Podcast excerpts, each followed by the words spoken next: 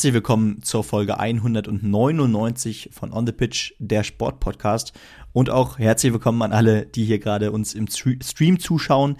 Ähm, wir nehmen heute fast schon traditionell unseren äh, ja, Hinrunden-Jahresrückblick äh, oder Hinrundenrückblick äh, der Fußball-Bundesliga vor. Äh, wie immer da natürlich auch mit von der Partie. David Bücker, moin moin. Ja, hallo Benny und auch ein herzliches Hallo an euch da draußen. Und bevor ich jetzt hier den Ablauf erzähle, wie wir es heute hier im Stream beziehungsweise im Podcast machen, natürlich auch einen herzlichen Gruß nach Berlin oder Erfurt, je nachdem, wo er gerade sitzt. Hallo an den ja, einzig wahren Akteur von Footballs Coming Home. Hallo David Müller. Einen wunderschönen guten Abend. Grüßt euch. Ja, was haben wir heute vor? Wir blicken auf jeden Fall logischerweise auf die inzwischen vor wenigen oder in wenigen Minuten zu Ende gehende Hinrunde der Fußball-Bundesliga-Saison zurück. Offiziell muss man sagen, okay, das Nachholspiel Union Berlin gegen Bayern München gibt es ja auch noch, aber im Grunde genommen ist es jetzt mit dem ersten Spieltag nach der Weihnachtspause so, dass wir die 17 Spieltage hinter, hinter uns haben. Und wir werden ähm, am Ende dieses Livestreams auch gucken darauf, ähm, ja, wie das Ganze vorher von uns getippt worden ist. Wir haben die Tabellen getippt und wie gut wir das Ganze nach der Hinrunde jetzt gemacht haben und auch wie es in unserem Kick-Tipp-Spiel aussieht. Aber ähm, zuvor, äh, zuvor das gehen wir natürlich die Mannschaften durch und da arbeiten wir uns in der Tabelle von oben nach unten durch. Jeder von uns hat sechs Fokusmannschaften zugeteilt bekommen und dann werden wir die dementsprechend durchsprechen, ob sie uns gefallen haben, ob sie uns überrascht haben, positiv oder negativ wie auch immer das äh, so losgeht. Und ich denke, wir starten einfach mal rein, während ich hier gucke, was noch mir als Fehler angezeigt wird. Ja, genau. Äh, wir fangen, wie schon David richtig gesagt hat, natürlich, natürlich, ganz oben an. Und wir fangen da nicht beim FC Bayern München an. Und ähm, ich hab so, ich, ich, ich, war die Person, die den Rest vom Schützenfest von den, von den Teams abbekommen hat. Ähm, und trotzdem darf, darf ich auf jeden Fall Leverkusen und Dortmund machen, was mich natürlich sehr freut, weil beide, beide Teams, glaube ich, sehr spannend sind in dieser Saison. Leverkusen natürlich besonders. Ähm, jedes Jahr wieder in den letzten Jahren habe ich mich jedenfalls gefragt, irgendwann muss es doch zumindest mal wieder für Vizekusen reichen mit diesem Kader. Ähm, und jetzt gerade sieht das plötzlich sogar aus wie dass, dass Leverkusen plötzlich ein Anwärter auf die Meisterschaft ist? Fragezeichen. Äh, was man jedenfalls natürlich konstatieren kann, ähm, ja, die Flügelzange Grimaldo und Frimpong funktioniert optimal. Das Umspiel, da werden äh, Mannschaften regelmäßig schwindlig gespielt. Ähm, und selbst die Verletzung von äh, Schick konnte ja sehr gut aufgefangen werden durch den Transfer von ähm, ja, Boniface, der jetzt schon 16 Mal getroffen hat, glaube ich. Äh, der kam ja vor der Saison von Saint-Gilloise und ja, ist eingeschlagen wie eine Bombe. Ähm, jetzt ist Schick zwar wieder zurück, aber ähm, ja, jetzt fällt wiederum äh, ja, Boniface aus, äh, der, der in dieser Saison bisher für Furore gesorgt hat. Und Schick muss jetzt natürlich direkt nach seiner Verletzung äh, on point da sein. Ähm, sonst droht hier natürlich äh, doch wieder so ein bisschen äh, Leverkusen vielleicht einzustürzen. Ich bin gespannt, was ihr davon hält. Aber ich denke, nicht nur die Offensive ist natürlich das Prunkstück, sondern es fällt ja doch auf, dass gerade defensiv Leverkusen einen riesigen Schritt nach vorne gemacht hat. Nur zwölf Gegentore bisher. In der vergangenen Saison war es insgesamt, insgesamt fast 50. Also ähm, ich denke, gerade spricht doch trotzdem einiges für Leverkusen, oder? Ja, auf jeden Fall. Also rein statistisch, ähm, wir berufen uns ja immer auch gerne auf Statistiken. Also Frimpong macht die meisten Sprints, äh, Chaka läuft am meisten, die besten Pässe kommen von Jonathan Tah an. Also nicht nur vorne läuft es da richtig gut und Radetzky, bei dem ist ja auch mal so ein bisschen so, hm, äh, kann er jetzt irgendwie da doch äh, den ein oder anderen Patzer nicht vermeiden. Das hält sich einigermaßen die Waage, sodass auch das kein großes Pfund ist, das Leverkusen großartig unter oder in Risiko versetzt, David. Ja, äh, definitiv. Also er ist da äh, auch stabiler geworden, aber wie diese gesamte Mannschaft, das ist ja eigentlich, muss man sagen, extrem beängstigend. Also für mich als Bayern-Fan, wie gut die einfach sind. Ähm, über Xabi Alonso haben wir da noch gar nicht geredet, was er für einen überragenden Job macht, ähm, auch schon seit letzter Saison. Ich glaube allerdings tatsächlich, also ich meine, sie haben noch kein einziges Spiel verloren. Mhm aber das werden die in der Rückrunde, das werden die nicht durchhalten. Also das kann ich mir nicht vorstellen und wenn es so ist, dann fahre ich die Meisterschaft höchstpersönlich ans Werksgelände, mache ich dann sehr gerne auch. Aber äh, ich kann mir nicht vorstellen, dass die das so hochhalten können. Auf der anderen Seite, was wiederum ein bisschen dagegen spricht, selbst in so schwierigen Spielen wie gestern in Augsburg finden sie immer wieder trotzdem noch einen Weg, das Ding zu gewinnen. Vielleicht auch noch äh, mit erwähnenswert Europa League sind ja. sie auch souverän durch war die Gruppe jetzt auch nicht sonderlich schwer, trotzdem. Und Leverkusen, das ist, das ist beeindruckend von vorne bis hinten und nochmal äh, vielleicht mal auf Jonathan Tah. Ich würde mich halt sehr freuen. die Leistung, die er Leverkusen zeigt, dass er sie auch in die Nationalmannschaft übertragen kann. Ich glaube, in Bezug auf die Heim-EM wäre das für uns alle auch sehr wichtig. Was man aber natürlich hinzufügen kann, ist ähm, bei Boniface, der sich ja bei der nigerianischen Nationalmannschaft verletzt hat, ähm, war ja erst die Rede davon, dass er wahrscheinlich sechs Wochen ausfällt. Jetzt sieht es aber noch heftiger aus. Es handelt sich nämlich um eine Muskelsehnenverletzung im Adduktorenbereich und da gehen Experten davon aus, dass er frühestens am 28. Spieltag zurückkommt. Also äh, der Mann fällt womöglich echt noch äh, etwas länger aus und das ist natürlich die Frage, kann ein Schick oder vielleicht dahinter auch ein Logic ähm, jetzt tatsächlich diese Lücke direkt wieder füllen, weil äh, der Druck ist natürlich immens, wie gesagt, auch schick, äh, wenig Spielpraxis bisher in dieser Saison. Ähm, und ich meine, immerhin war ja Boniface die Lebensversicherung bisher. Naja, also ich glaube schon. Also Schick hat sich ja, ja noch langer Zeit, die er irgendwie dann doch sich schwer getan hat, äh, ist ja auch schwierig, zugegebenermaßen, wenn er so eine, so eine Bombe einschlägt, muss man ja bei Boniface wirklich zutreffend sagen. Ich glaube schon, dass man ähm, da zumindest ausreichend Tore von ihm bekommen könnte. Dass man es immer mit Boniface vergleicht, ist, glaube ich, äh, unweigerlich so, aber ja. bei dem Vergleich, glaube ich, äh, kann man am Ende auch nur verlieren.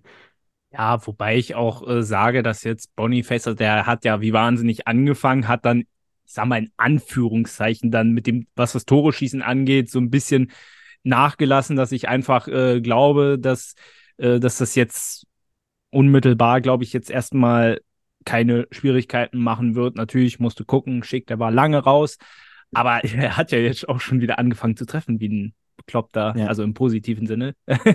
ähm, also von daher, und du hast genug andere Leute, die auch noch Tore machen. Ich meine, schau die Grimaldo an, der und der macht ja Tore, die eigentlich gar nicht gehen. Also von daher, ich glaube. Ablösefrei? Ablösefrei war der, oder? Grimaldo, nee. Der hat was gekostet, ich, oder? Ich glaube, der, nee, ich meine, der war nicht ablösefrei. Aber, aber, egal. aber ist ja egal. Also, äh, es hat sich ja definitiv gelohnt. Von ja. daher, es finden sich, glaube ich, immer Leute, die irgendwie das Tor treffen. Florian Wirtz, auch wichtige Personalie. Ähm, also ich, da, das wird nicht das Problem der ist auf jeden Fall wieder da. Das äh, erinnere ich noch, dass wir ja hier auch vor ein oder zwei Jahren saßen und gebibbert haben nach seiner schweren Verletzung, dass er so stark wieder zurückkommt. Das ist er auf jeden Fall. Ähm, hoffen wir auch, dass er über die Saison, äh, über die Saison hinaus ähm, dem deutschen Fußball treu bleibt. Da gibt es ja vielleicht auch andere Interessenten aus dem Süden der Republik. Mal sehen. Ähm, das Team im Süden der Republik, das auf dem äh, Tabellenplatz dahinter steht, wird aber auch äh, ein sehr wichtiger Gegner für die Leverkusener sein. Am 10. Dezember, äh, am 10. Februar äh, geht es in Leverkusen mit dem absoluten Spitzenspiel dann richtig zur Sache. Ähm, das ist Topspiel 18:30 äh, Leverkusen gegen München.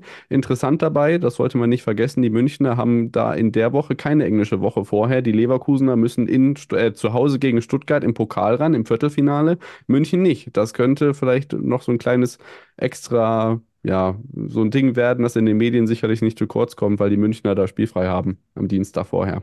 Ja, wobei, und da können wir ja die Brücke schlagen zu Bayern. Äh, du erinnerst dich an die letzte längere Pause, die sie hatten, mhm, durch genau. den Ausfall des Unionsspiels, wo sie dann 5-1 in Frankfurt untergegangen sind. Also von daher muss diese lange Pause äh, so gar nichts, gar nichts heißen. Ähm, es sei denn, ihr wollt noch was zu Leverkusen, sonst würde ich einfach mit Bayern weitermachen. Nö, können gerne okay. überleiten. Äh, ist ja sowieso ungewöhnlich, dass ich nicht anfange, weil normalerweise steht ja Bayern immer ganz so.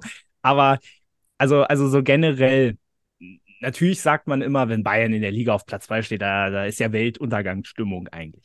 Wenn man es aber mal ganz nüchtern betrachtet, also sie haben jetzt äh, 13 Siege, zwei Unentschieden, einmal verloren, gut, das Ding halt gegen Frankfurt. Also von daher, die spielen eine super Bundesliga-Saison. Also sehr viel besser geht's eigentlich nicht.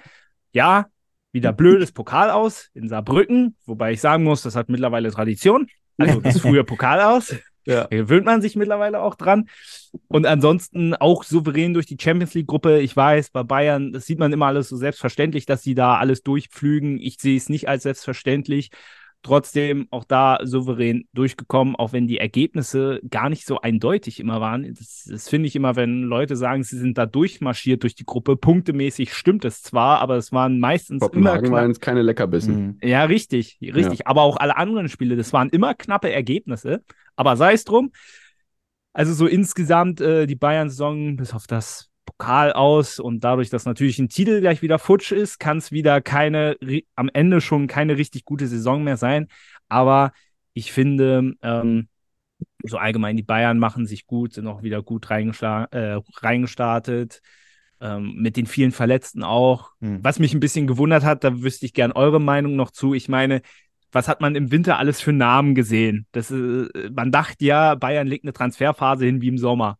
So, und jetzt, äh, auch wenn das Transferfenster noch offen ist, aber jetzt bisher haben sie jetzt nur Eric Dyer. So, und da fragt man sich, kommt noch irgendwie was oder war es das jetzt? Also nicht, weil ich Eric Dyer für schlecht halte, im, Gegensa im Gegenteil, ich finde den eigentlich also von der Überlegung her ein schlauer Transfer. Ich fand es eigentlich sehr schade, dass er so mit Thema und Spott überzogen ja. wurde von vielen. Ähm, aber ja, äh, wie, wie seht ihr das? Mit Häme und Spott. Weißt du, was mir dazu einfällt? Min Jae Kim, dem wurde kurz nach Ankunft in München sein Reiskocher zu Hause geklaut. Klingt wie eine Geschichte aus dem Paulanergarten, aber scheint, scheint Realität zu sein. Willkommen in München. Nee, also ich finde tatsächlich Eric Dyer auch äh, der Ergänzung in der Verteidigung. Also ähm, ein Mann mit Erfahrung, äh, jetzt kein, kein Extraklasse-Mann für die erste Reihe wahrscheinlich, aber ähm, halte ich viel von und ähm, ich weiß nicht, da, da würde ich fast sogar mit einer Rückfrage antworten. Wo würdest du denn noch Verbesserungsbedarf sehen gerade? Weil so richtig eine, na, naja, ich, ich sehe seh jetzt nicht unbedingt die Schwachstelle im Team. Ja, du, also ich finde, ein Spieler für die Breite, ich, ich würde es gar nicht so unbedingt jetzt an einer Position mhm. festmachen, aber so ein Spieler, der halt vielleicht auch so ein bisschen Eric Dyer ähnlich ist, weil er löst hier zwei Probleme. Erstmal, er kann Innenverteidigung spielen und zweitens, Eric Dyer ist eigentlich auf ist eigentlich eine klassische Holding Six. Ja. Das ist ja. er. Und auf dieser Position ist er meiner Meinung nach auch auf internationalem guten Niveau unterwegs gewesen bis dann die Maurizio Pochettino-Ära zu Ende ging. Aber das, da hatten viele dann im Team Formloch. Deswegen würde ich mhm. das nicht so voranstellen. Also insofern finde ich, ähm, löst Dyer schon viele Probleme und es ist halt finanziell auch ein kleines Risiko. Weißt du, wenn es nicht funktioniert, sagst du nach Saisonende, gut, schade, dann auf Wiedersehen. Also er löst viele Probleme und, was man auch sagen muss, ich glaube, dass die Bromance zu Harry Kane sehr gut bei der Eingewöhnung helfen könnte. Ja. Im Vergleich, ja. wenn du jetzt zu, wenn du jetzt andere holst. Aber vielleicht, äh, man ist ja mit PSG noch mit Mukiele im Gespräch. Offensiv wüsste ich jetzt gar nicht, wo du da jetzt viele Optionen noch bräuchtest. Also einen Defensiven vielleicht, Mukiele würde da vielleicht gut reinpassen, aber ansonsten Im Zeit. hast du ja auch im eigenen Stall viele Leute ja. stehen. Pavlovic ne, hat sich empfohlen. Im Zweifel hätte, ja. ich, hätte ich vielleicht sogar, sogar gesagt, am ehesten noch ein Mittelstürmer-Joker, weil, naja, Ach, in, in, meinen Augen, in meinen Augen ist die Top-Joker-Phase von Choupo-Moting vorbei.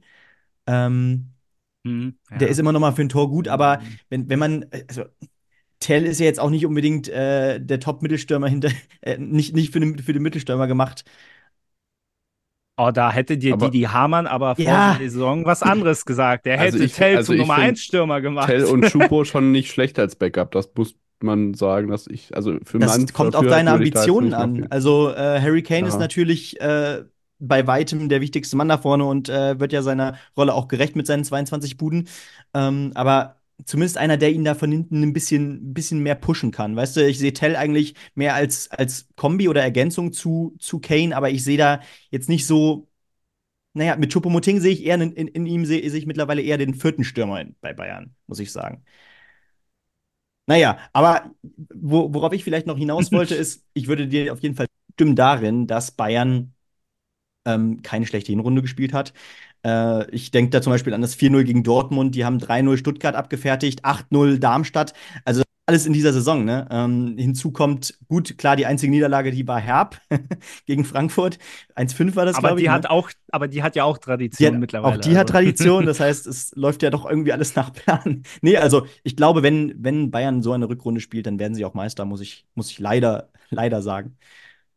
Ja, ich, ich hoffe irgendwie was anderes, aber das haben wir ja letztes Jahr ja auch alle getan. Ähm, selbst Benny war ja am Ende dafür, dass mal wer anders Meister wird. Und äh, hat da sogar als Schalker mal ein bisschen schwarz-gelb die Daumen gedrückt, aber ja, es hat nicht sollen sein. Was kann man noch sagen? Manuel Neuer ist wieder da. Ähm, das war vor einem halben Jahr auch noch nicht so. Und bei Josua Kimmich wird auch in dem nächsten halben Jahr vor der Europameisterschaft im eigenen Land sicherlich weiter diskutiert, ob er jetzt auf der 6 oder auf Ja. der Position hinten rechts spielen wird. Auch das wird hier heute Abend nicht abschließend geklärt. Deswegen ähm, habt ihr was dagegen, dass wir dann zum Überraschungsteam der bisherigen Saison fortspringen?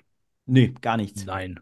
Tabellenplatz 3, VfB Stuttgart. Ähm, ja, im Pokal dabei, in der Champions League noch nicht dabei, aber vielleicht dann nächstes Jahr. Man hat im Pokal unter anderem Union und Dortmund geschlagen. Als nächstes geht dann äh, es mit Leverkusen weiter und generell ja, hat man natürlich vor der Saison niemals gedacht, okay, dass die wirklich jetzt dastehen können, wo sie jetzt stehen. Ähm, große Abgänge, wichtige Abgänge, Endo weg, Sosa weg, Mafropanos weg. Ähm, jetzt natürlich gerade im Sturm, wir haben es in den letzten Wochen gesehen, Girassi und Undav, äh, beide neu in den Verein gekommen, beide super performt. Alexander Nübel endlich mal ein guter Rückhalt und seit Kobel der erste echte, stetige Rückhalt für die Stuttgarter, für mein Befinden.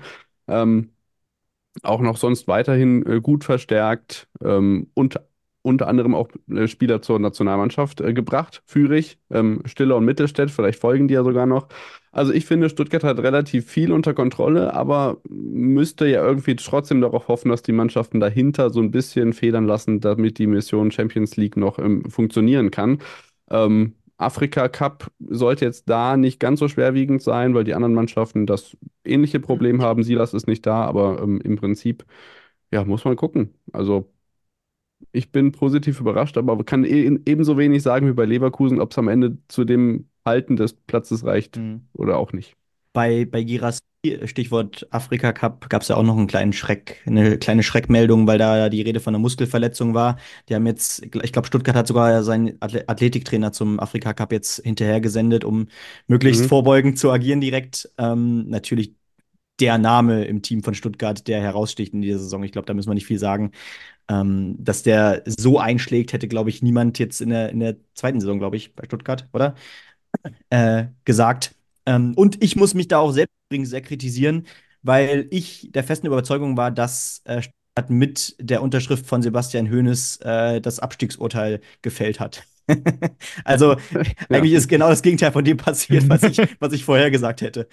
Ist ja noch, ist ja noch alles möglich.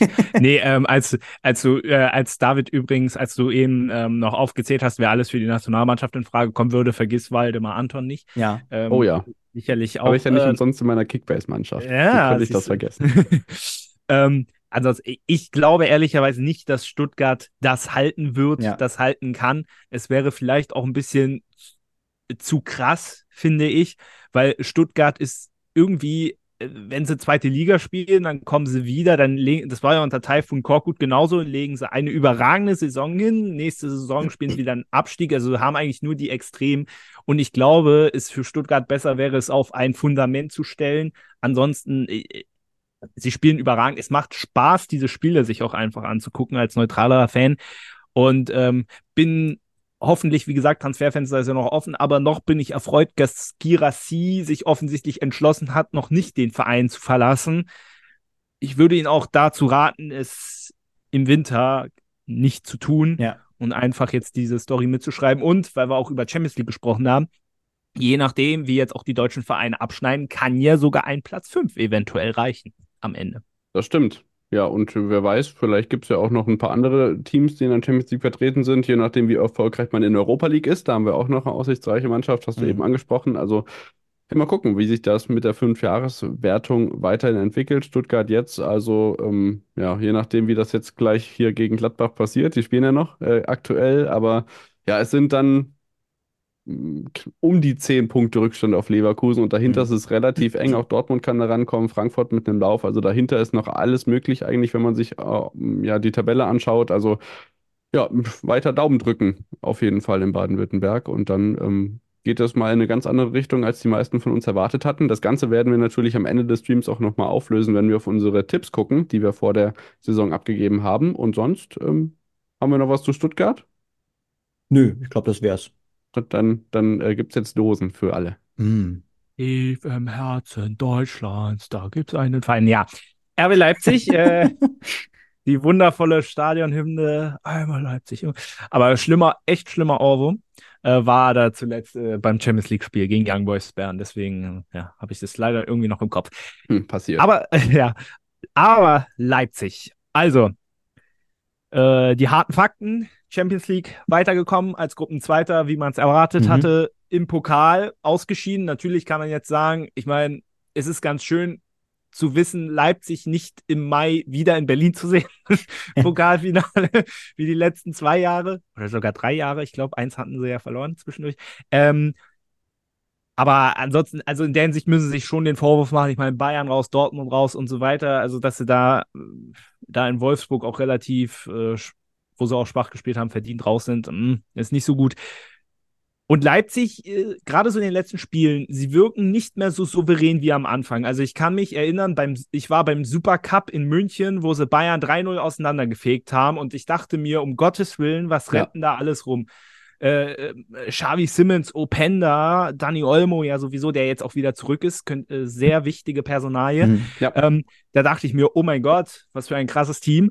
Aber es kommt so ein bisschen das Problem, was ich schon vor ein paar Wochen gesehen habe. Nämlich, du hast zwar diese, gerade diese jungen Unterschiedsspieler, die aber jung sind. Und ich finde, Xavi Simmons ist, finde ich, das, äh, das beste Beispiel. So, der hat immer so seine Leroy Sané-Phasen wie früher. Weißt du, wenn alles gut läuft, denk, stehst du auf den Stühlen und denkst dir, mein Gott, was überragender Spieler. Und wenn es nicht so läuft, da kommt gar nichts mehr.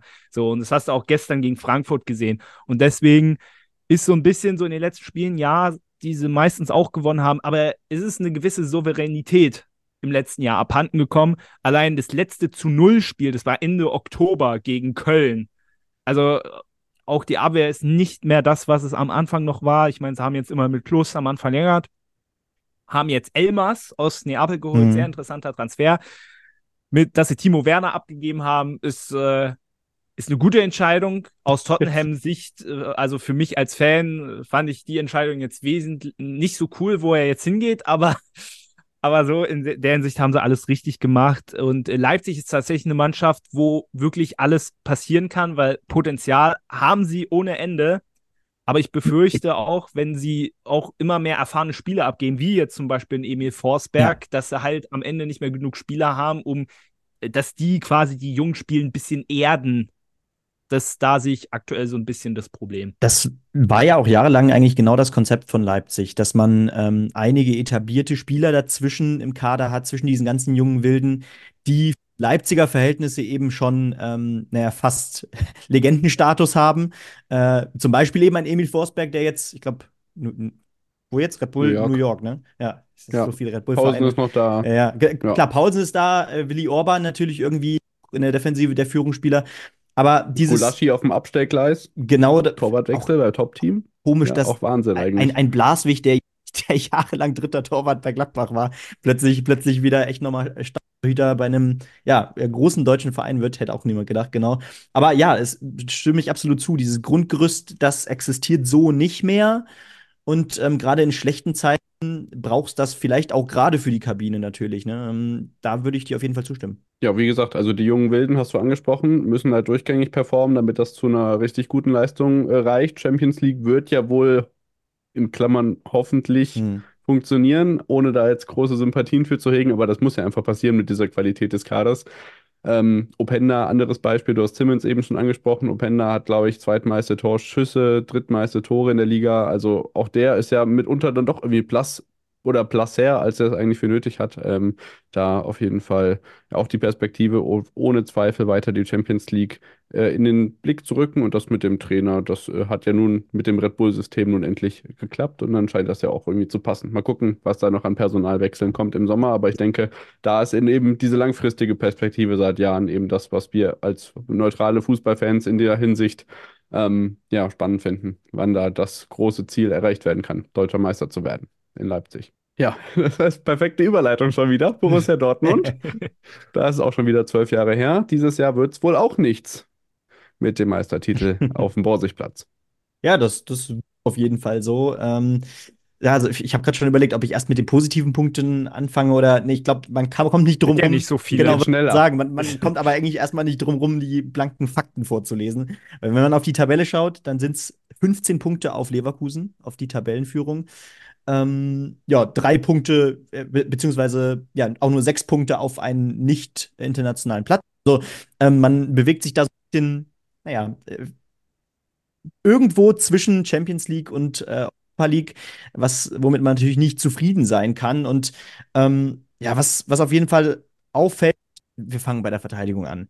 Ich denke an Süle, ich denke an einen Schlotterbeck. Ähm, alles Namen, die in dieser Saison äh, überraschend oft auch Unruheherde waren. Ähm, Benze Baini, der von Gladbach kam, für mich auch bisher mehr als durchwachsen, ähm, konnte absolut seine Rolle nicht annehmen als Außenverteidiger. Mhm. Äh, war ich echt enttäuscht. Ähm, und was auch auffällt, Dortmund war eigentlich oft über Jahre ein Team, äh, was immer auch äh, ganz, ganz äh, vorne in der Offensive äh, eine Art Lebensversicherung hatte. Und das existiert nicht mehr. Man hat Füllkrug als Stürmer verpflichtet, mit dem großen Versprechen, da den Torjäger vorne gefunden zu haben. Und äh, ich glaube, er steht jetzt bei fünf Toren nach der Hinrunde. Natürlich aus allen anderen Lagen äh, ist Dortmund immer äh, für ein Tor gut. Genug Spieler, die immer für ein Tor gut ist, sind. Äh, Gerade einen Julian Brandt, der auch keine schlechte Saison spielt, kann, ich mal, äh, kann man, glaube ich, sagen. Ähm, aber ja, gerade defensiv ist das wirklich schwach. Man hat jetzt schon 25 Gegentore. Ähm, Woran es jedenfalls nicht lag, das sind die Niederlagen. Es gab nämlich nur drei Niederlagen gegen Bayern, Leipzig und Stuttgart. Das ist, wenn man sich diese Tabelle anguckt, glaube ich, legitim und in Ordnung. Aber gerade bei diesen kleineren Teams äh, hat man so viele Punkte liegen lassen. Ich denke an so viele Unentschieden. Gegen Bochum, gegen Heidenheim, gegen Augsburg, gegen Mainz.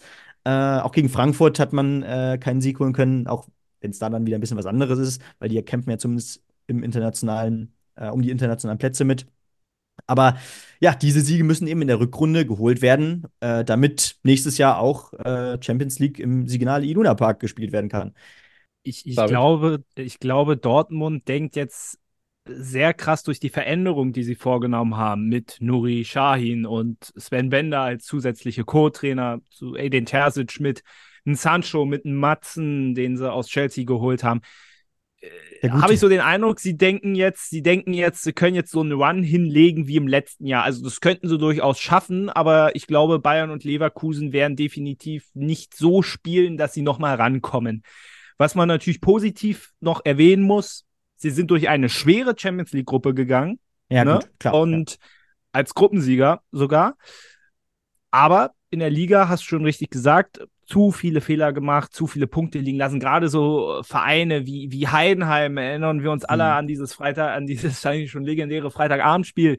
Ähm, und da glaube ich, dass Dortmund sich gerade gerade auf die Transfers jetzt, die sie auch getätigt haben, sehr viele Hoffnungen jetzt für diese Rückrunde macht, die ich aber einfach nicht sehe, wobei ich trotzdem glaube, dass Sancho durchaus funktionieren kann. Wobei eine Sache auch immer Dortmund und gerade äh, Spieler, die man zurückgeholt hat, das ist bei Dortmund in den seltensten Fällen hat das funktioniert. Bei Sancho sehe ich ganz gute Chancen, weil er auch noch äh, einer ist, der natürlich wieder seine Karriere so ein bisschen neu startet. Das heißt, es ist noch ein junger Spieler. Ich habe gesehen, der ist 23. Weiß ich hätte jetzt gedacht, der ist schon 25, 26, was ja auch noch kein Alter wäre. Mhm. Aber äh, der kann ja noch mal seine komplette Karriere von Null starten. Und ich glaube, dass das eine sehr gute Kombination sein kann. Ich möchte direkt reingehen, weil ähm, das fällt mir auch immer auf und mittlerweile stößt es mir auch negativ auf, weil als Schalker muss ich sagen, ähm, ich kann Personalien mit Stallgeruch, wie man so schön sagt. Ich kann sie nicht mehr sehen.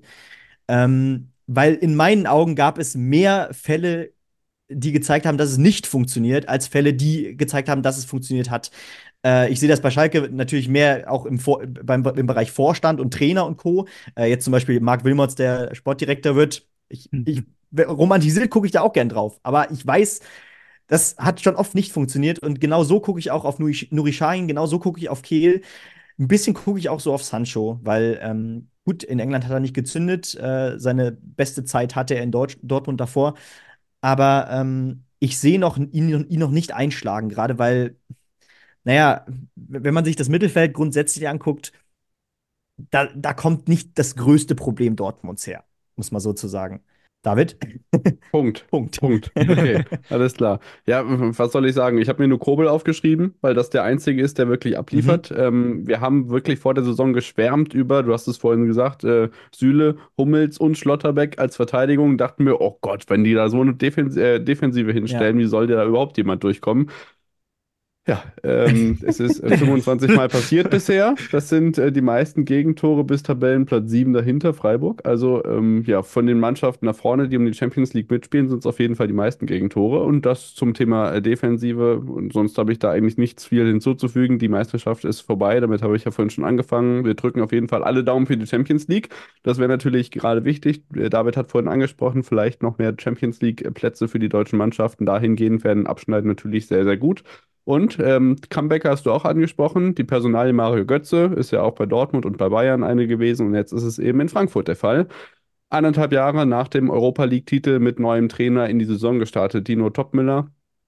Ähm, ja, mit einem, ich finde, so halb durchwachsenen Hinrunde, die aber trotzdem irgendwie noch so zu Ende gegangen ist, dass man sie nicht als komplett irgendwie desolat oder unter den Erwartungen abschreiben kann. Achtelfinale aus in Saarbrücken, gut, das haben sie mit den Bayern gemeinsam, das kann mal vorkommen. Ähm, Cham äh, äh, Champions League sage ich schon. Das war letztes Jahr. Conference League ist dieses Jahr angesagt. Natürlich großer Hype in Frankfurt. Wir haben Europapokal, aber die Mannschaften, gegen die man da spielt, die sind natürlich jetzt irgendwie auch nur im deutschen Kontext vielleicht so unteres Ende der Tabelle in der Bundesliga, wenn man jetzt den Leistungsvergleich anstellt. Dafür sind die Leistungen in der Conference League wirklich unterirdisch. Ähm, auch vor Weihnachten hat mir vieles in der Bundesliga nicht gefallen. Das Bayern-Spiel war eher so Ausrutscher als die Niederlagenserie an sich. Ähm, man hat auch da viele Verluste. Das ist eigentlich genau das Gleiche, was ich in Stuttgart auch schon erzählt habe. Also Kolumani ist gegangen, den habe ich am ersten Spieltag noch gesehen, im Derby gegen Darmstadt. Hat er sogar noch getroffen, dann ist er weg. Lindström weg, So weg, Ndika weg, Kamada weg. Also das halbe Mittelfeld weggebrochen. Dann hat man von Köln sich Skiri geholt. Ähm, Robin Koch ausgeliehen, den man jetzt auch langfristig gebunden hat. Das könnte hoffentlich in den nächsten Jahren sehr, sehr wichtig werden im Hinblick auf eine ja, neue Abwehrpersonalie. Ich meine, wir erinnern uns alle an Hinteregger zum Beispiel, die natürlich sehr, sehr prägend waren über viele Jahre. Ähm, Ebimbe, jetzt Van de Beek und Kalajdzic, die natürlich vorne auch äh, die Lücke so ein bisschen schließen sollen, die Kolomoani hinterlassen hat. Dazu auch noch ein paar Verletzte, unter anderem der Kapitän, der seit Monaten nicht gespielt hat, Sebastian Rode. Mal gucken, ob der nochmal irgendwie einen Einfluss darauf haben kann. Und dann, ja, Vorne hat man mm, das Alario-Missverständnis beendet und mit Mamouche jemanden, der zwischendurch als der Hoffnungsträger galt. Mal gucken, wer jetzt der Hoffnungsträger für die Rückrunde sein wird. Was glaubt ihr? Vorne drin. Du hast ja eigentlich schon alles gesagt und ich würde auch eigentlich alles so, ich alles so unterschreiben äh, wen ich vor allem vorne, also jetzt nicht ganz vorne in der Sturmspitze, aber vor allem über die Außen richtig gut finde. Wir haben gestern zusammen Konferenz geguckt und wir haben darüber geredet über einen Kunku, also einen Kunku ja. mit zweimal OU. ja, Ein bisschen richtig. anders, nicht so ganz geschrieben wie Christopher Kunku. Ähm, ja, aber du hast alles eigentlich schon gesagt. Also Frankfurt, ein merkwürdiges Team, wo du dir denkst, oh, einen Tag kriegst du das, den nächsten kriegst du das ich bin sehr gespannt, was mit Donny van de Beek passiert, weil der vor, als er so seine Prime-Zeit hatte, war er bei Bayern auch mal im Gespräch und fand ich so ein bisschen schade, dass der dann nicht gekommen ist und bei Manchester United ja untergegangen ist. Gut, wobei man sagen muss, wer geht aktuell nicht bei Manchester United unter. ähm, Kalajdzic, sehr spannend, äh, hat sich ja leider gegen Darmstadt entschieden. Ähm, ja, obwohl er den Song so geil findet. Ja, genau, genau. Und er hat es dann noch auf der, auf der äh, Pressekonferenz bei der SGE noch so ganz unverblümt erzählt. Weiß nicht, ob die das so toll fanden. Aber ähm, traue ich auch sehr viel zu. Ähm, und äh, ja, wie gesagt, also europamäßig erwarte ich vor allem ein, bis, ein bisschen mehr. Hm. Also jetzt geht es darum, eine gewisse Konstanz reinzukriegen. Ähm, aber sie haben ja auch schon oft gezeigt, dass sie es können. Also. Ja.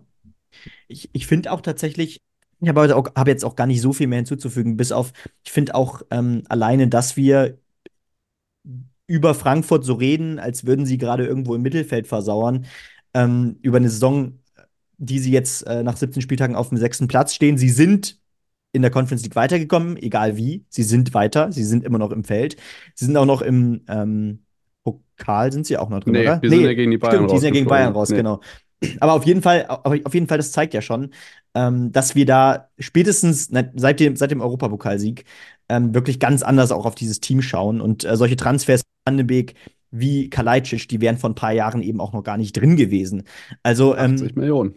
Genau. Und äh, wir kommen jetzt auch von einem Spieltag. Äh, Frankfurt hat Leipzig geschlagen. Ähm, die Tendenz scheint also doch wieder positiv zu sein.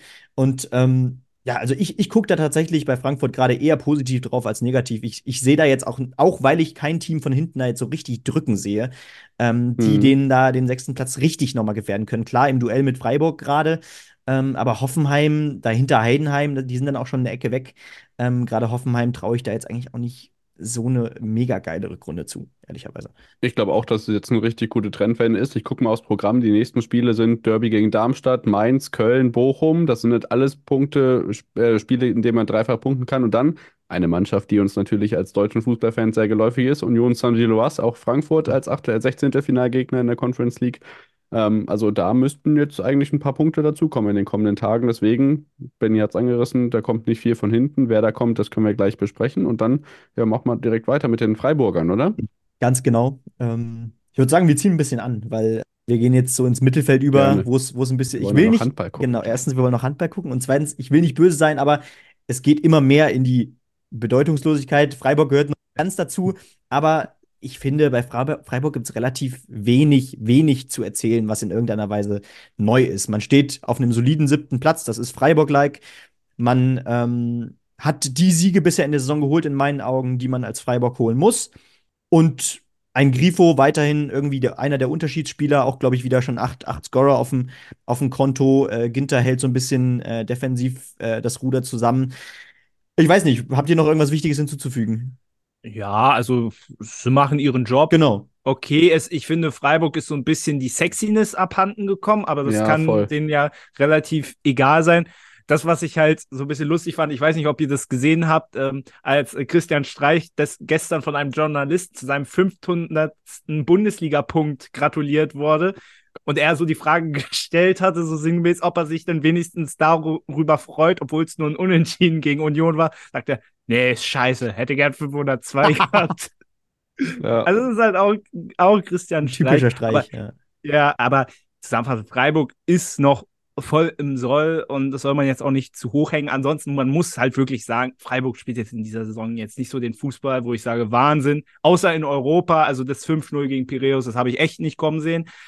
Ich finde, international spielen sie ein bisschen besser als in der Bundesliga aktuell, aber ja, punktemäßig ist okay. Ich, ich finde ja. ehrlicherweise auch, dass ich vom Kader her, also no normalerweise tut sich ja bei Freiburg grundsätzlich immer vor der Saison relativ wenig am Kader. Ähm, aber ich finde, vor der Saison hat sich noch weniger getan als die Jahre davor. Ja. Also, das ist fa äh, fast für mich eins zu eins der exakt gleiche Kader wie in der Vorsaison. Ich glaube, Gregoritsch haben sie dann noch fest verpflichtet. Das war, glaube ich, noch eine der Personalien. Äh, aber der hat ja schon letzte Saison gut gespielt. In meinen Augen auch noch ein bisschen stärker als bisher in dieser Saison. Ähm, aber trotzdem, ähm, es ist eine solide Freiburg-Saison. Ich glaube, ähm, im Preis wird man bisher ja mit einem mit souveränen Nicken auf äh, die Hinrunde schauen und dann können wir auch weitergehen. Nächster Gegner im Europapokal RC Lens. So, dann machen wir weiter mit Hoffenheim. Das bin ich schon wieder ich. so ist es. Ja, ähm, ich habe noch mal ein bisschen, bisschen genauer äh, gerade in die Offensive geguckt bei Hoffenheim, weil ähm, ich finde, auch da hat Hoffenheim natürlich nicht im Ausmaß wie Leverkusen, aber doch eine gewisse Qual der Wahl. Man hat äh, einen Weghorst, der ähm, solid reinkam bei Hoffenheim. Kramaric trifft wieder, hat jetzt auch schon wieder sechs, sechs Buden auf dem Konto, während er in der vergangenen Saison ähm, sogar eher durch, äh, durch seine, seine Vorlagen aufgefallen ist, äh, etwas komischerweise. Maxi Bayer dahinter auch schon mit sechs Toren. Also ähm, drei Mann da, äh, die so ein bisschen die Lebensversicherung für Hoffenheim in der Offensive sind. Im Mittelfeld tut, tut sich da für mich gerade vor allem ja, Stach und äh, Finn Ole Becker vor, die sich da als, als junge Kräfte wirklich bewiesen haben und festgesetzt haben in der Mannschaft. Also auch schön, dass Hoffenheim da äh, eigene, äh, eigene, sag ich schon, äh, einige, einige junge Spieler ähm, tatsächlich äh, doch durchaus noch ein Stück weiterentwickelt hat. Ähm, langweilig wurde es grundsätzlich bisher in der Saison nicht. Ähm, ich kann nur mal schnell die fünf letzten Ergebnisse vorlesen. 3-1, 1-3, 3-3 und 0-3. Ähm, ja. Das sieht man natürlich auch, wenn man auf die Tabelle schaut. Äh, ich muss sie nur mal kurz auf, auspacken. Äh, da heißt es nämlich am Ende 32 Tore, 33 Gegentore. Also auf, auf beiden, äh, in beiden Richtungen geht, geht einiges.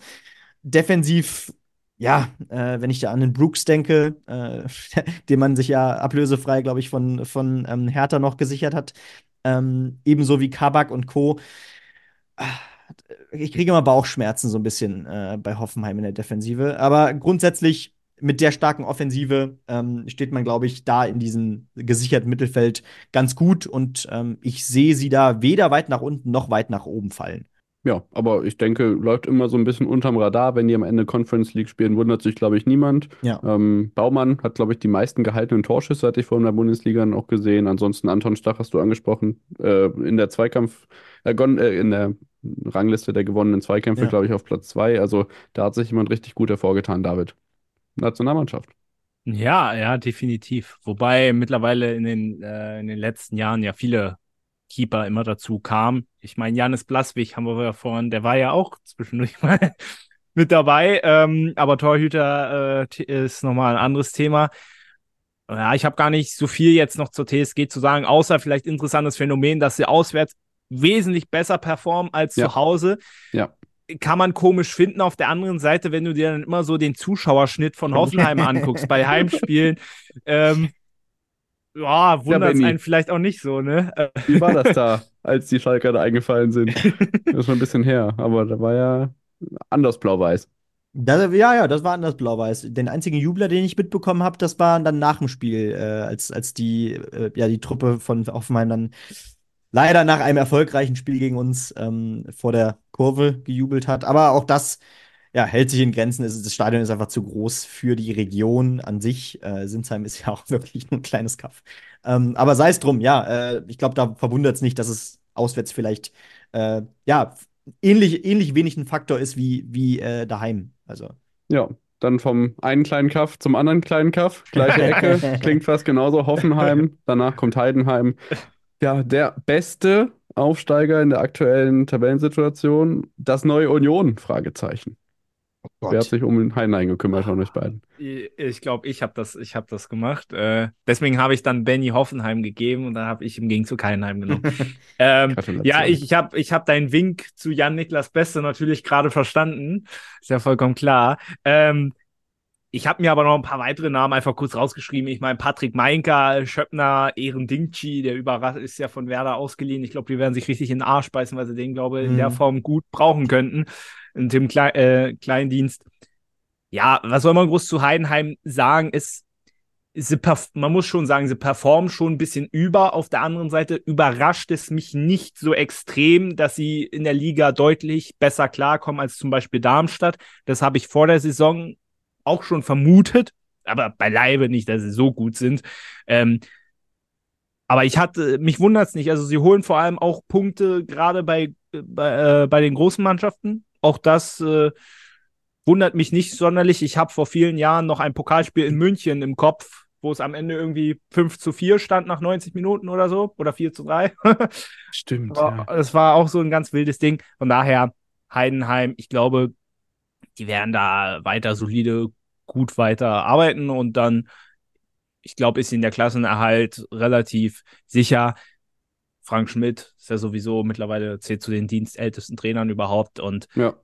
ja, da, ich hoffe, da werden sie jetzt keine Topspiele irgendwann hingeben, aber ansonsten hat Heidenheim so sportlich betrachtet aktuell eine ab absolute Berechtigung, auch dann in der neuen Saison wieder in der Bundesliga zu spielen. Ja. Noch was dazu? Wenig hinzuzufügen. Äh, zehn Punkte jetzt auf Rang 16 Vorsprung. Ähm, ich glaube, es wird ein bisschen realistischer. Realistischer heißt für mich, äh, dass sie schon sich ein bisschen nach unten korrigieren werden, aber ähm, dafür, dafür überraschen sie dann doch auch mit einem relativ souveränen Auftreten. Ich glaube, ich glaube dementsprechend, also mit dem Abstiegs Abstieg werden sie, glaube ich, nichts zu tun haben. Genau, klare Tendenz, ähm, anders als ich vielleicht erhofft und erwartet habe, ähm, deutlich stärker als Darmstadt. Da kommen wir später noch drauf zu sprechen. So, jetzt herzliche Glückwünsche äh, nach Gladbach. Die haben 3-1 gegen Stuttgart gewonnen zu Hause. Wie machen wir es jetzt? Äh, Gladbach ist auf Tabellenplatz 10 gesprungen, aber wir machen es vielleicht so, wie wir es vorher auch gedacht haben, oder machen wir es jetzt live? Sagt was. Wolfsburg oder Gladbach ist sowieso ich am Ende. Mach wie du meinst. Na gut, dann äh, fangen wir mit ähm, ja, Gladbach an. Dann belohnen wir sie dafür, dass sie hier den Champions League-Kandidaten Stuttgart geschlagen haben. Wolfsburg ist übrigens auch schon ein passendes Stichwort, denn da gab es ja ein furios langweiliges äh, Pokalspiel zwischen beiden Mannschaften, das Wolfsburg verloren und Gladbach gewonnen hat. Ähm, Gladbach spielt als nächstes gegen Saarbrücken.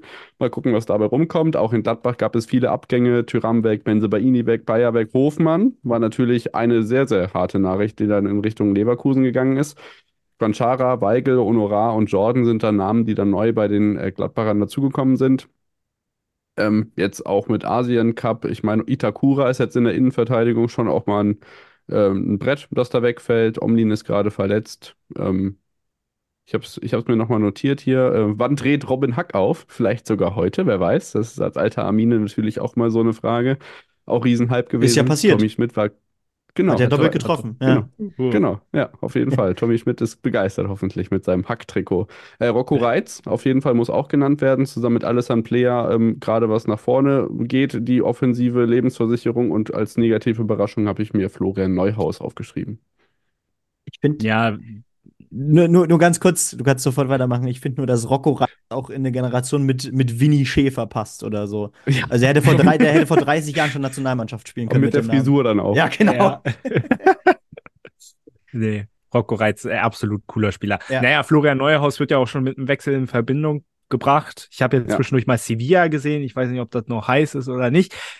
Ganz kurz zu Gladbach. Ich sage immer gern bei mir im Fußball-Podcast, äh, Gladbach tut Gladbach-Dinge. Das trifft auf jegliches Ergebnis zu, weil Gladbach ein unfassbar beliebiges Team ist, was alles kann und was manchmal nichts kann.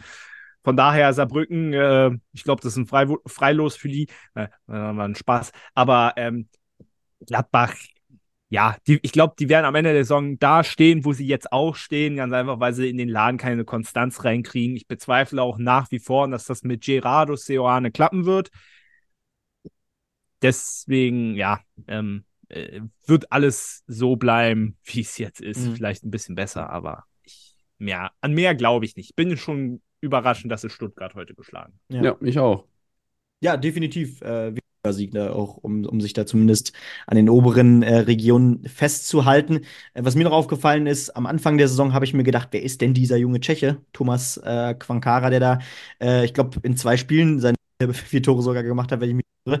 Ähm, was man dann aber auf die lange Distanz bisher sagen kann, ist, was man vielleicht auch schon ein bisschen bei Lozek bei, äh, bei Leverkusen gesehen hat, dass der Unterschied zwischen der tschechischen Liga und der Bundesliga eben dann doch noch mal ein bisschen größer ist als zu den anderen europäischen Top-Ligen. Ähm, deswegen, der wird sich sicherlich noch ein bisschen eingewöhnen müssen. Ähm, aber ja, sonst, sonst stimme ich meinen Vorrednern natürlich auch zu. Ja, dann Gladbach, denke ich, ähm, jetzt vor Wolfsburg in der Tabelle. Was den Kader angeht, kann man aber irgendwie doch eher das Gegenteil erwarten. Also, dass man die Wolfsburger darüber einschätzt. Nico Kovac ist nicht erst seit ein paar Tagen mit einigen Fragezeichen, äh, Fragezeichen versehen und vor allem jetzt vor wichtigen Spielen, in denen man genauso viele Punkte holen sollte, eigentlich, wie man sich das wünschen würde. Dann die nächsten Gegner für den VfL Wolfsburg sind Heidenheim, Köln, Hoffenheim und Union Berlin. Alles Gegner, bei denen man jetzt irgendwie schon mit dem Kader durchaus punkten kann, gerade gegen äh, Erstgenannte. Auch da ein ähm, bisschen Personalveränderungen zur Saison. Mamouche, äh, Van de Ven, Metscher weg. Ähm, Matchers generell werden bei Wolfsburg vielleicht gar nicht mal so äh, unangebracht gewesen. Lovro neu. Ähm, äh, Thiago Thomas habe ich mir noch aufgeschrieben und sonst, ähm, ja, es ist wahnsinnig anders im Vergleich zu Gladbach. Ich nehme die jetzt mal zusammen, weil die in der Tabelle so schön nebeneinander stehen, auch punktgleich sind. Gladbach 34 äh, Tore, 36 Gegentore, Wolfsburg 21 Tore nur geschossen, 28 Gegentore und von diesen 21 Toren hat neun Jonas Wind geschossen. Das ist auch keine Ausgewogenheit. Okay. Äh, ja, äh, das ist mir auch aufgefallen, dass, dass Jonas Wind doch noch mal eine Schippe drauflegen konnte, auch zu den, zur Vorsaison. Ähm, gefällt mir bisher ziemlich gut. Äh, was mir noch aufgefallen ist, ich habe, ich muss wieder auf meinen Schalke-Hintergrund anspielen, ähm, in Moritz Jens tatsächlich viel Erwartung gesteckt, weil der bei Schalke tatsächlich der Mann in der ersten Liga war. Also äh, gerade in dieser wichtigen Phase, in der wir eigentlich fast sogar noch den Klassenerhalt geschafft hatten, war der Mann wirklich ähm, der Hühne in der Innenverteidigung, der äh, den Laden zusammengehalten hat und auch das Spiel nach vorne mitorganisiert hat als der, der Innenverteidiger. Ähm, kommt mir aber bei Wolfsburg noch so ein bisschen wie ein Fremdkörper vor.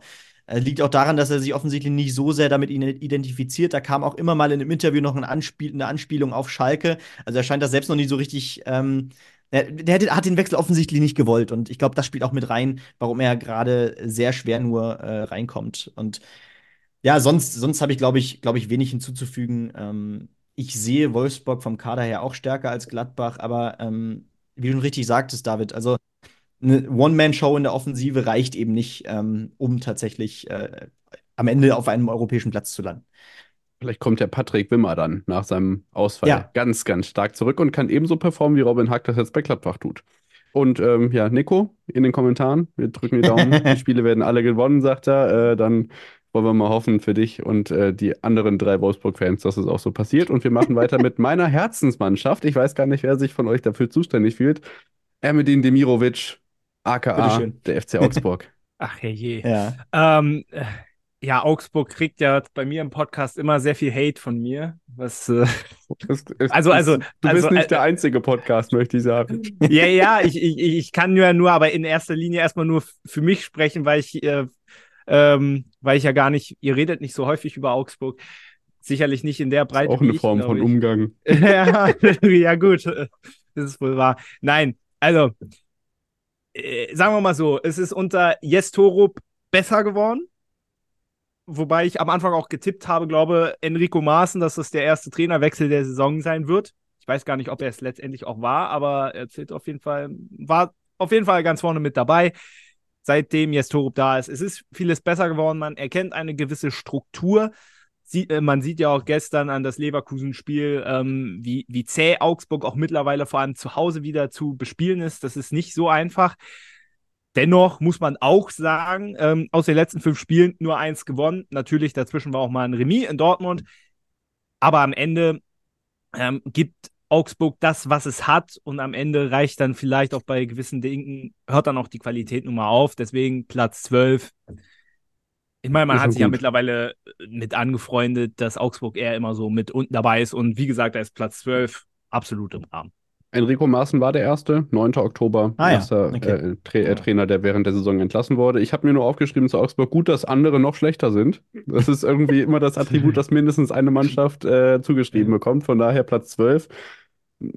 Das wird auch reichen mit dem Klassenerhalt. Na klar. Da bin ich Ja. Sicher. Wie immer. Wie immer, wie immer, genau. Jedes, jedes Jahr fragt man sich wieder wie, aber ähm, na gut, in den letzten Jahren hat natürlich ein, ein gewisser Ermedin Demirovic auch einen großen Anteil daran. Ähm, aber komm, äh, wenn, Guter Junge. wenn was, was wir schon vor der Folge äh, besprochen haben, David, ich will natürlich deine Meinung zu Philipp Tietz wissen. Einer für die Nationalmannschaft, Fragezeichen. Ja, also da kann ich ja nochmal auf unser Konferenzerlebnis von gestern Nachmittag ansprechen, David. Ich habe ihn gesehen Ja. und dann haben wir uns darüber lustig gemacht, dass er für die Nationalmannschaft gehandelt Ja. wird, aber ich verstehe nicht, warum er jetzt jeden x-beliebigen Stürmer, der einen deutschen Pass hat, äh, bei Nagelsmann unter das Bett legen muss. Wie viele Tore hat er geschossen bisher? Drei, Drei? drei, ja. Schön. Ja, komm, komm, machen wir weiter. Also Komm. darüber gebe ich keinen Kommentar ab. Also ganz ehrlich. Dann gehen wir zu Werder Bremen, da gibt es ja auch deutsche Stürmer. Da gibt es auch deutsche Stürmer und äh, einen deutschen Stürmer, der übrigens erfolgreicher ist als ein Nationalstürmer wie Niklas Füllkrug, richtig. So. Ähm, nämlich, wir reden natürlich von, von Marvin Duksch, der ähm, ja bereits schon sieben Tore auf dem Konto hat. Ähm, das heißt, der macht genau da weiter, wo er äh, im Duo mit Füllkrug aufgehört hat. Bei Bremen, was mir aufgefallen ist, ähm, wenn man da nochmal auf den Saisonstart guckt, nach acht Spielen standen da nur sechs Punkte auf dem Konto. Man war ganz unten im Tabellenkeller drin und äh, hat sich dann doch ganz solide rausgebissen. Ähm, die Saison hat natürlich auch äh, äußerst beschissen gestartet, weil in der Vorbereitung direkt der Top-Transfer, der Mann, der sowieso immer nur verletzt war, im Vorhinein schon, äh, Nabi Keita, sich direkt nochmal verletzt hat. Ähm, der Mann hat bisher, glaube ich, auch nur drei Spiele gemacht in dieser Saison. Ähm, genau, Duxch habe ich schon erwähnt, ähm, der da natürlich der Unterschiedsspieler ist. Und was mir auch aufgefallen ist, insgesamt in der gab es nur drei Partien, in denen äh, Bremen es geschafft hat, zu Null zu spielen. Also ähm, auch das ist, glaube ich, eine Tendenz, ähm, die auch nochmal zeigt, ja, man ist dann eben doch äh, gerade defensiv eher äh, zugehörig zu den Teams im unteren Tabellendrittel. Ähm, wie gesagt, den einen oder anderen Unterschiedsspieler mehr als äh, die noch schwächeren Teams und das wird auch den Unterschied ausmachen. Ich sehe sie nicht absteigen, ähm, aber ja, viel besser, viel weiter nach oben sehe ich sie jetzt langfristig auch nicht kommen. David? Ja, würde ich, würde ich unterschreiben. Vielleicht einen Gedankengang noch, den ich zu Werder habe, dass es, äh, finde ich, sehr schwerfällt, sie einzuschätzen, weil irgendwie Werder so ein Team ist. Und das ist eigentlich unfassbar schade, weil ist ja, die gehören in die Bundesliga. Also Ja.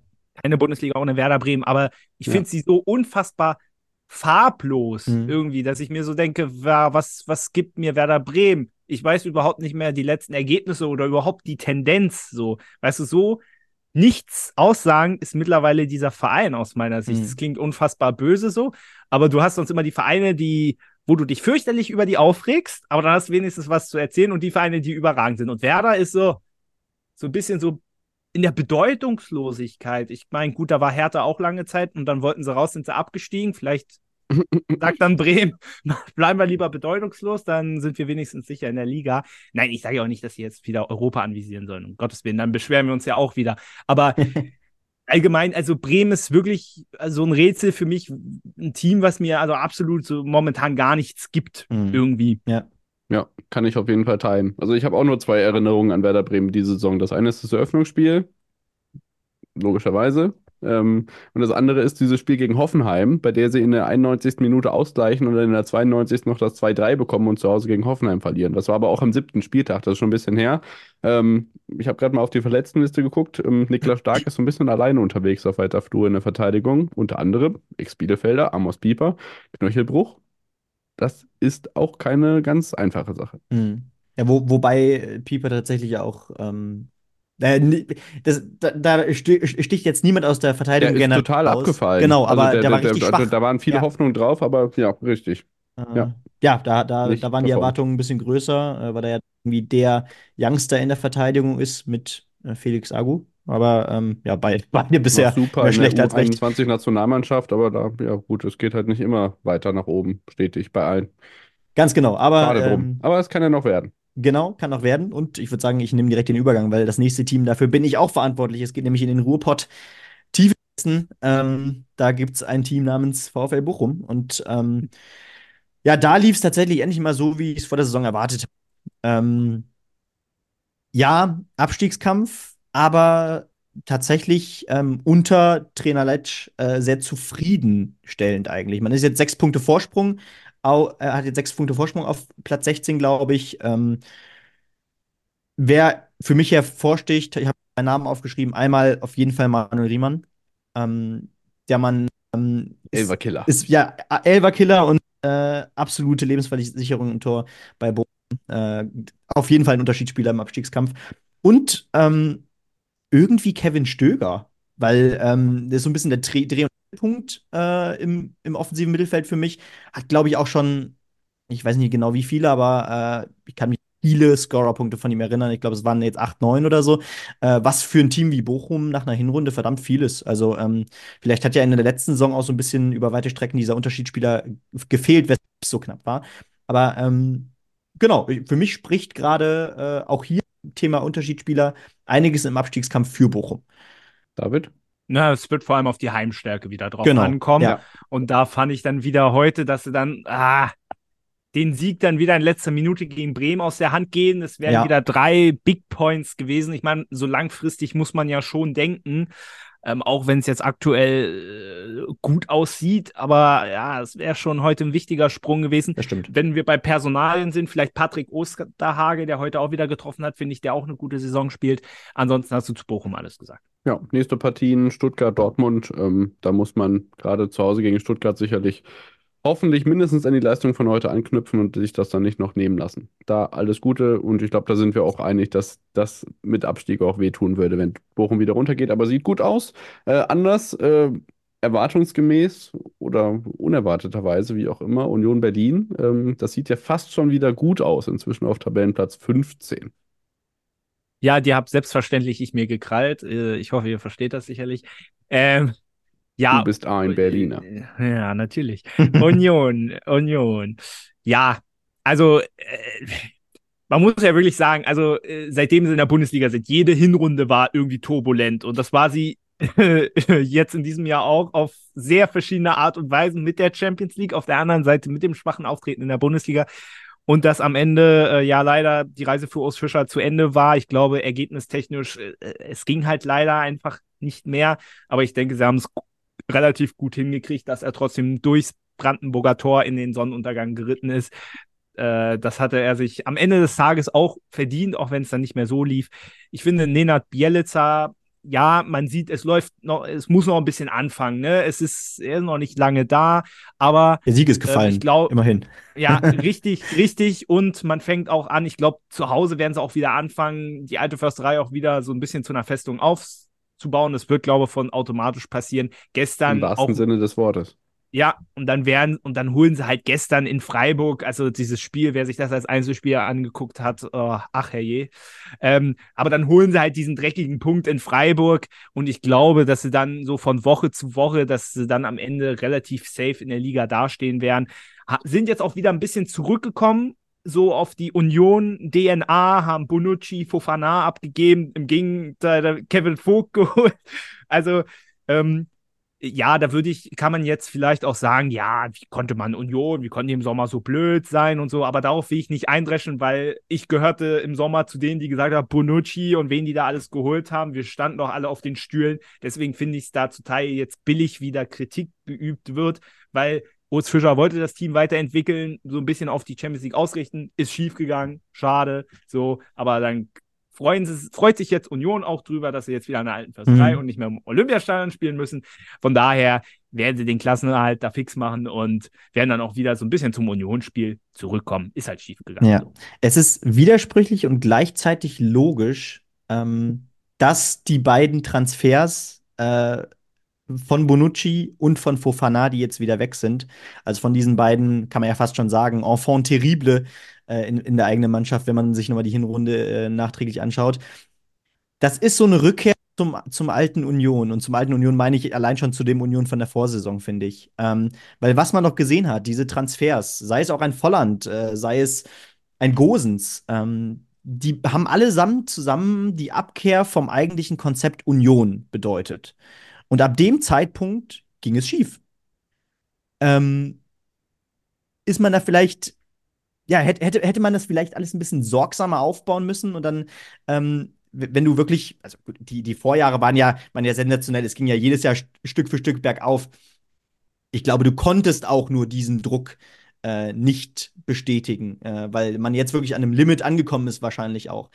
Aber ich glaube tatsächlich, ähm, vielleicht wäre die Saison grundsätzlich erfolgreicher gewesen, hätte man jetzt nicht von Anfang an ähm, gedacht, wir sind jetzt wer und jetzt können wir solche Transfers tätigen, Jetzt ähm, ja, beerdigen wir in Anführungszeichen unser Konzept und ähm, setzen genauso, äh, weil wir die Möglichkeiten haben, eben auf diese Stars, die offensichtlich ähm, kein einziger dieser Namen äh, so richtig eingeschlagen ist. Äh, Robin Gosens hatte seine Momente, ja, aber ähm, das ist mir jedenfalls aufgefallen. David möchte dazu nichts sagen. Ja, ich weiß nicht. Achso, also, ich, ich wollte erst mal dich was dazu noch sagen. Ja, natürlich konnte man nicht damit rechnen, dass es weitergeht, wie, wie wir das die letzten Jahre gesehen haben.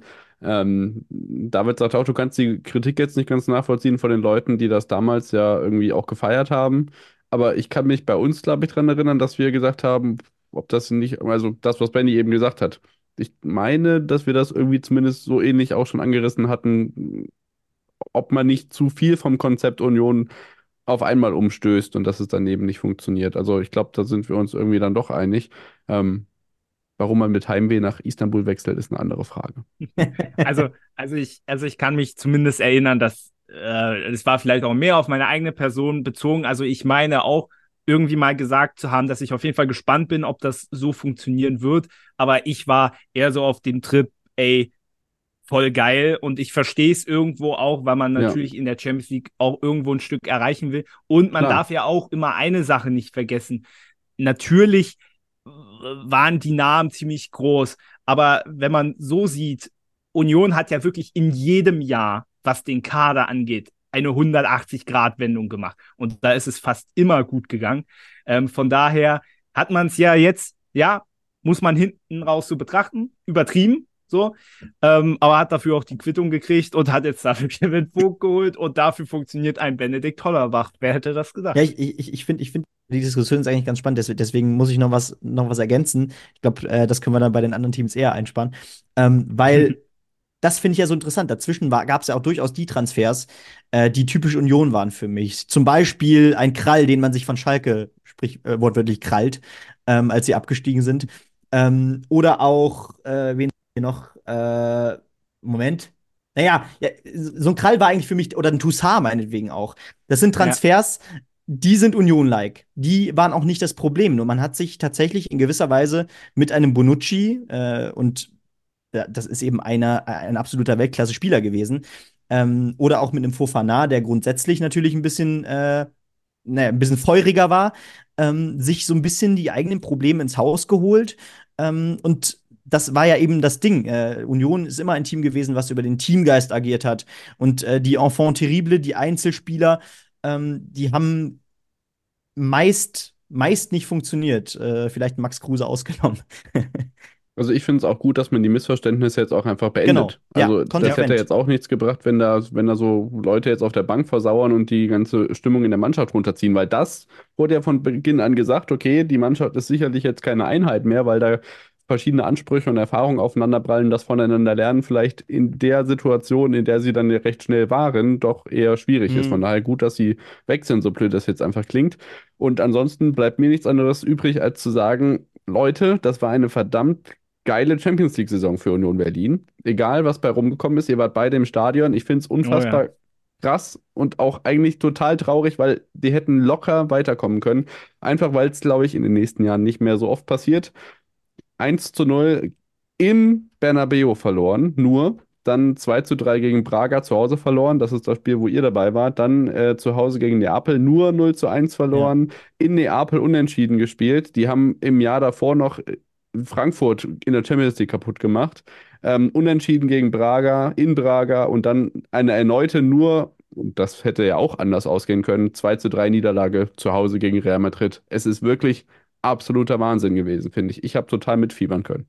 Definitiv, ja. Hat, das hat, bleibt, das bleibt, ja. egal was ist. Definitiv. Ein Satz vielleicht noch dazu. Es ist äh, bei dem Real Madrid-Spiel, es ist so weit gekommen, dass ich habe nebenbei noch United gegen Bayern geguckt und da habe ich den Ton ausgemacht, um bei Union gegen Real Madrid mir die Stimmung anzugucken. Also das als ja. Bayern-Fan, ne, das muss man erstmal erst machen. Ja, ich denke, wir sind uns einig. Union ähm, zwar langsam er hat sich das Eichhörnchen mühsam, aber es wird am Ende reichen zum Klassenerhalt. Dann bleiben ja nicht mehr ganz so viele Mannschaften übrig, bei denen es nicht mehr klappen könnte mit dem Klassenerhalt. Und äh, eigentlich haben wir alle jetzt schon losgesprochen. Deswegen bleiben die drei, die da unten drin stehen, jetzt vielleicht auch da unten drin. Wir werden äh, darauf blicken und widmen uns zuerst einer Mannschaft, die auch den Trainer gewechselt hat, Mainz 05. Genau, äh, den FSV habe ich mir nochmal angeguckt. Äh, ich versuche es ganz schnell zu machen. Also das große Problem ist, wie gesagt, sie schießen zu wenig Tore und das ist unter Bo Svensson so gewesen. Das ist jetzt über äh, unter Jan Sievert genauso. Ähm, haben 14 Tore geschossen, nur der FC hat weniger. Und äh, ja, dann kommt dann mal so ein Ding wie gestern gegen Wolfsburg von Silvan Wittmar. Das war aber auch ja ein Zufallsprodukt. Und was halt auch interessant ist, die haben bisher als einziges Team auch nur einmal gewonnen überhaupt. Und das war zu Hause gegen Leipzig, kurioserweise. Aber ja, Mainz, also wie gesagt, sie müssen mehr in die Offensive kriegen. Ich habe auch gesehen, dass sie da eigentlich auch noch nachlegen wollen, jetzt im Transferfenster. Aber ich weiß nicht, so lange ist ja nicht mal offen, wie sie das jetzt noch bewerkstelligen wollen. Ähm, ich finde es eine mutige Entscheidung, mit Jan Sievert weiterzugehen als Trainer ich hatte so ein bisschen im letzten Jahr die Frage gestellt, ja, ob man das jetzt unbedingt machen will, aber man macht's. Weiß ich nicht, ob ich das jetzt, ob ich das jetzt so gut finde. Und ja, und dann hast du vielleicht so Leute wie Nelson Viper, der jetzt aber ausfällt. Und also ich sehe bei den Mainzern aktuell sehr wenig und ich dachte ja am Anfang, ah, wird so derjenige sein, der äh, die Mainzer Offensive so ein bisschen voranbringt. Ist auch nicht so wirklich der Fall. Und ja, bei den Mainzern ist ist momentan wenig, was mich jetzt positiv stimmt. Und wenn ich dann vor allem auch, muss man ja auch fairerweise sagen, auch den Zuschauerschnitt auch zu Hause sehe und Mainz oh, ja. ist jetzt nicht Hoffenheim und wir haben gestern auch drüber geredet und weite Teile der Tribünen einfach leer, dann ja, dann, dann ist das einfach, das pusht die Mannschaft halt dann auch nicht. Ja, richtig. Ich war auch nur einmal da und das ist wirklich erschütternd. Also das war da, das war ein Pokalspiel, in dem es um was ging. Und die Gegend ja. gerade ist immer halb leer. Mhm. Und äh, ja, ich glaube auch, dass, äh, wie gesagt, das pusht nicht. Ähm, Johnny Burkhardt, vielleicht ähm, ist der, kommt aus einer Verletzung zurück, aber auch das bisher noch nicht. Und da würde ich jetzt auch nicht die ganze, ganze Hoffnung drauf setzen, aber ja, weiß ich nicht. Gehen die mit Siebert in die zweite Liga? Weiß ich auch Nee, nicht. das glaube ich nicht. Also das glaube ich nicht. Also wenn, wenn sie tatsächlich absteigen sollten, wird Sievert gehen. Äh, aber bei Burkhardt, ich weiß nicht, irgendwas sagt mir, gut, natürlich, er ist auch erst 23, aber seine Top-Phase ist ungefähr drei Verletzungen her. Das ist so Ja. schmerzhaft, ne? Das ist unfassbar schmerzhaft. Damit hat er sich natürlich auch einiges zerschossen, dass er sich in seiner besten Phase dann ausgerechnet verletzt hatte. Die Saison müsste vor zwei Jahren gewesen sein, oder? Als er seine 10, 12 Tore gemacht hat. Ähm, ja, und ähm, wenn du dann in die Offensive guckst, äh, ein Unisivo, der auch schon seine Saisons hatte, ähm, noch ohne Treffer nach 13 Spielen. Ähm, ich sehe hier keinen Spieler mehr als zwei Tore, glaube ich. Also eigentlich schockierend. Ja, absolut. Ähm, ja, wollen wir gleich mit den anderen Ja. beiden Kellernkindern weitermachen, weil die habe ich nämlich auch auf dem Zettel. Der erste FC Köln. Also bei den beiden Mannschaften weiß man eigentlich gar nicht, was man zuerst äh, dramatisch nennen soll, aber Sigi Heinrich würde es als dramatisch, ehrlich, dramatisch einstufen Äh. bei Köln. Ähm, Trainer gewechselt, Steffen Baumgart ist weg, ein Trainer, der vielleicht so gut zu Köln passte wie sonst niemand. Wer oder, oder wie jetzt die Nachfolgelösung dazu passt, können wir diskutieren. Die Transfersperre kommt obendrauf. Vor der Saison hat Jonas Hector seine Karriere beendet, einer der zentralen Stützen der Kölner Mannschaft. Paccarada wurde verpflichtet, der ist kein Ersatz. Ähm, Skiri kam, ähm, äh, Skiri ist auch gegangen, der ist nach Frankfurt. Ähm, aus dem, Im Pokal ist man ausgeschieden, auch ähm, ja, kritisch äh, auf dem Betzeberg kann passieren. Und jetzt, du hast es schon angesprochen, David, elf Tore in 17 Spielen, 28 Gegentore. Von diesen elf Toren hat fünf Davy Selke geschossen und drei keins mit Elfmeter. Hm. Das heißt, acht von diesen elf Toren sind entweder drei Elfmeter oder fünf Selke-Tore. Da ist die Offensive auf jeden Fall einer der schwerwiegendsten Punkte, die bei Köln nach hinten losgehen. Ja, auch da auf Selke kann man nicht alle Hoffnung ruhen lassen. Ich finde ich find gerade mit dem Blick auf den Sturm, wenn ich da einen Luca Waldschmidt sehe, wenn ich da einen Steffen Tigges sehe, wenn ich da einen Davy Selke sehe, das sind alles Stürmer, die waren mal Bankdrücker. Und Köln hat sie sich, äh, gut, Tigges hatte dann noch seine Phase bei Dortmund, in der er da gespielt hatte. Aber ähm, gerade Davy Selke und Luca Waldschmidt, äh, die sind in meinen Augen spielerisch in den letzten Jahren wenig aufgefallen. Selke jetzt wieder bei Köln ein bisschen mehr.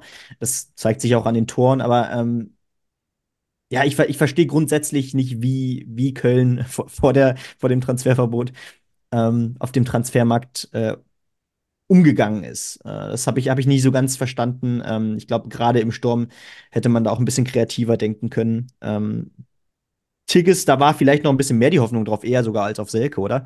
Äh, das hätte ich vielleicht noch gesagt. Aber ähm, ja, viel mehr habe ich gar nicht hinzuzufügen. Ich bin auch sehr enttäuscht. Ähm, Ja. Was ich zu Timo Schulz sage, das kann ich noch gar nicht richtig beurteilen. Also da möchte ich erstmal noch ein paar Spiele abwarten. Das ist noch zu frisch, Ja. um da jetzt eine klare Beurteilung abzugeben. David, wie schafft es Köln, vielleicht noch die Klasse zu halten? Das ist, das Ich glaube, da, ich, glaub, ich, ich glaube da nicht dran. Äh, Und äh, das habe ich auch von Anfang an äh, gesagt. Und da gab es noch keine Transfersperre etc. pp. Ja, ja. So, und äh, als die dazu kamen, dachte ich, also das wird der Untergang für den FC sein. Ich, ich sehe aktuell keinen Ansatz, Hm. in keiner Art und Weise. Da kannst du auch einen neuen Trainer holen. Aber wie willst du mit diesem Personal die, die Klasse halten? Das wird nicht funktionieren. Du kannst, du kannst nichts ergänzen. Du hast im Vorstand wieder eine riesige Unruhe, wo ich zwischendurch mal dachte, ach Mensch, gut, die Kölner haben es jetzt mal so ein bisschen verstanden, aber das hast du jetzt wieder komplett. Auch mit den ganzen Finanzen, dass sie ja eigentlich Geld reinholen müssen. Das war ja auch beim Thema Transfers, wo sich Steffen Baumgart drüber aufgeregt hat, als Köln äh, überlegt hatte, hier, wen wollten sie abgeben? Ich habe jetzt gerade den Namen, Namen vergessen. Hier, Äh, äh, äh, warte mal, ich, ich guck mal hier, ich guck mal hier, welche. Ah, mir fällt er hier gerade nicht ein. Aber auf jeden Fall äh, sehr wichtigen Spieler. Der scheint gestern nicht zu, gespielt zu haben. Oder war das Chabot? Nee, ich weiß es gerade nicht. Aber auf jeden Fall gab es da Transfergerüchte, wo sich Steffen Baumgart auch öffentlich im Interview drüber aufgeregt hatte, weil äh, er der beste, der, der beste Kölner Spieler ist. Es schön in der dritten Person über denjenigen zu reden.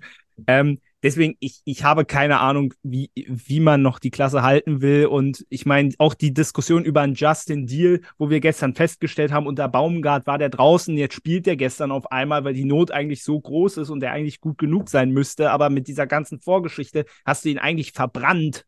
so, muss ich ganz ehrlich sagen. Und ob Timo Schulz jetzt die Lösung ist, das wage ich sehr zu bezweifeln. Also Genau. ich glaube nicht dran, dass vielleicht schaffen sie einen Relegationsplatz. Aber Wie Mainz 05 vor zwei Jahren, ähnlichen Durchmarsch, Ja. wie das damals Bo Svensson geschafft hat. Das müsste ja Köln passieren und ja, das haben wir gut, das haben wir damals in Mainz nicht gesehen, weil das sehe ich jetzt in Köln auch nicht. Ähm, dann nehmen wir gleich die Darmstädter mit dazu, bei denen sieht es auch nicht so gut aus. Ähm, zehn Spiele ohne Sieg. Die letzte gute Phase war im Oktober, es war aber auch die einzige gute Phase. Ähm, da gewann man unter anderem 4 zu 2 am 1. Oktober gegen äh, Werder Bremen. Jetzt äh, kein leichtes Programm. Eintracht, Union, Leverkusen, Gladbach und Stuttgart als nächstes. Also irgendwie äh, ist jetzt da noch nicht die große Wut oder Panik oder Angst ausgebrochen in Darmstadt. Das konnte ich auch ab und an selber beobachten vor Weihnachten, wenn ich da war. Auch abseits der Spiele, dass man ja irgendwie gesagt hat, okay, wir stehen noch über dem Strich. Das ist jetzt spätestens anders. Also ich erinnere mich äh, an das Training nach dem 0 zu 8 in München, das äh, die einzige hohe Niederlage in der Saison war. Ansonsten hat man auch nie hoch verloren, sich nie komplett ähm, die Blöße gegeben als äh, SV Darmstadt 98. Das ist irgendwie noch rumzureißen ist und dass man die prekäre Situation noch nicht da hat. Jetzt ist sie da und ich glaube, das merkt man jetzt auch langsam in den nächsten Wochen, dass es eben sich im, im ganzen Verein breit machen wird, diese Angst vor dem Abstieg. Und dann muss man eben wissen, okay, das ist eine coole Sache, jetzt Bundesliga gespielt zu haben, aber was sind am Ende die langfristigen Ziele für unseren Verein? Dieses Erstliga-Abenteuer jetzt mal erlebt zu haben. Es ist ja auch nicht das erste Mal, es ist schon das dritte Mal in den vergangenen, ja, so 10, 12 Jahren für Darmstadt, dass sie in der ersten Liga spielen auch im Pokal in der ersten Runde ausgeschieden. Da muss ich jetzt gar nicht hier groß auf Transfers eingehen. Also ja, es ist einfach schade. Aus hessischer Sicht natürlich, dass es dann irgendwie doch so chancenlos läuft. Das Programm, wie gesagt, ist schwer das nächste. Also da bleibt mir wenig Fantasie, ehrlich gesagt. Mhm. Und obwohl es ja spielerisch gar nicht so schlecht aussieht. Also ich habe gestern das Dortmund-Spiel nicht gesehen, aber irgendwer hatte gesagt, es sah gar nicht so schlecht aus. Ähm, ja, helft mir. Ich finde auch tatsächlich, dass, also klar, wie du schon richtig sagtest, das 8-0 war die einzige richtig harte Packung. Äh, aber trotzdem, selbst ohne das 8 zu 0 hätte man mit Gladbach die schlechteste Defensive der Liga. Also, äh, ich habe gerade nochmal äh, auf der Tabelle gerechnet und selbst dann würde es so aussehen. Äh, so, Man so, schießt ein paar mehr Tore. so ist man, genau, wollte gerade sagen, genau. So, Ja. so ist man natürlich die Schießbude der Liga, schon 44 Gegentore, das ist natürlich viel zu viel. Ähm, dafür hat man, und das muss ich auch sagen, äh, sie- sieht man äh, offensiv in einigen Ak- Aktionen doch, dass man gerade im Mittelfeld doch einige ganz gute Akteure hat, die eine gute Rolle spielen. Ich denke da an den Tim Skarke, der äh, in der Vorsaison noch an Schalke ausgeliehen war. Ähm, eigentlich auch dahin wechseln sollte, aber dann hat es irgendwie an, äh, an, finanziellen, an der finanziellen Lage gelegen. Jetzt hat er schon sechs Tore auf dem Konto. Ich denke an einen Fabian Nürnberger, den man aus, Achtung, Nürnberg äh, verpflichtet hat. Ähm, auch der spielt im zentralen defensiven Mittelfeld eine ganz gute Rolle. Äh, Marvin Melem, ähm, Tobi Kempe, Kempe, den kennen wir sogar noch aus der, aus der ersten Phase, äh, erste Liga bei Darmstadt. Ähm, und all diese Spieler machen auch einen großen Unterschied. Ähm, die zeigen auch, dass es offensiv gar nicht so schlecht ist mit 20 Toren. Das ist in Ordnung äh, für die, für die Gefilde, in denen man sich bewegt. Ja, aber wenn man diese Defensive nicht in den Griff bekommt, dann ähm, geht das düster aus. Also wie gesagt, äh, 44 Gegentore, das sind mindestens 15 zu viel. Und es war auch eine riesige Verletzungs- und Sperrenmisere. Also Genau. es ging mit dem Bayern-Spiel los mit den roten Karten, danach kamen Verletzte. Also ich habe ja zwischenzeitlich äh, jede Woche mehrere Artikel geschrieben, wie viele Verletzte Darmstadt 98 jetzt hat. Es gab eine Pressekonferenz, da hat Thorsten Lieberknecht gesagt, da war er wieder da. Zwischenzeitlich war er auch nicht da, weil seine Ehefrau noch erkrankt war. Also das kommt hier alles noch dazu in dieser Hinrunde. Wir pfeifen aus dem letzten Loch, aber solange wir pfeifen, leben wir noch. Die Frage ist, wie lange dieses Loch noch da ist und wie lange man lebt. Eben in der Liga 1, David, du hast noch nichts dazu gesagt. Ja, man merkt irgendwie in jedem Interview so ein bisschen die Verzweiflung von Lieberknecht, weil du ja, wie gesagt, im, im Spiel immer irgendwas hast, wo du dir denkst, Mensch, wenn es ein Ja. bisschen anders laufen würde, wür- würden wir hier oder und da mal doch mal einen Punkt vielleicht mitnehmen. Ähm, weil ihr gesagt habt, Problem ist Defensive, gehe ich vollkommen mit.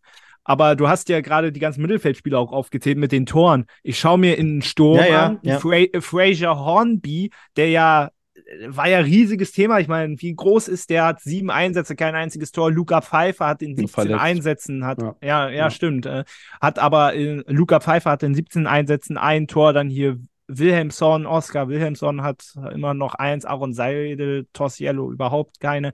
Also, auch, es klemmt halt vorne auch extrem und ja, es, es wird leider, äh, sie werden nicht drum rumkommen. Ich sehe da keine, keine Chance für die Darmstädter, selbst wenn sie mal ein Spiel spielen, wo sie mal nah dran sind, so wie gestern gegen Dortmund. Sie hatten zwischendurch auch mal Chancen.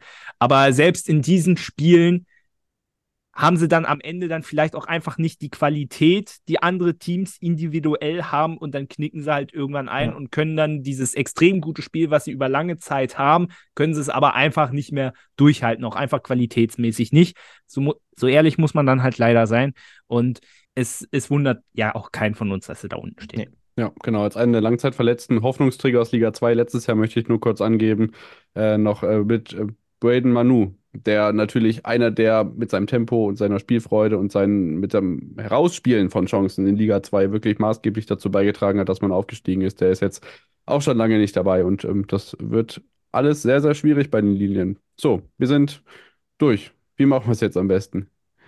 Wir haben ja so ein bisschen gesagt, äh, die letzten drei Mannschaften werden es ja schwer haben, unten mit äh, rauszukommen. Von daher blicken wir weiter gespannt auf den Meisterschaftskampf. Ich kann euch dann sind wir eigentlich schon am Ende angelangt, oder?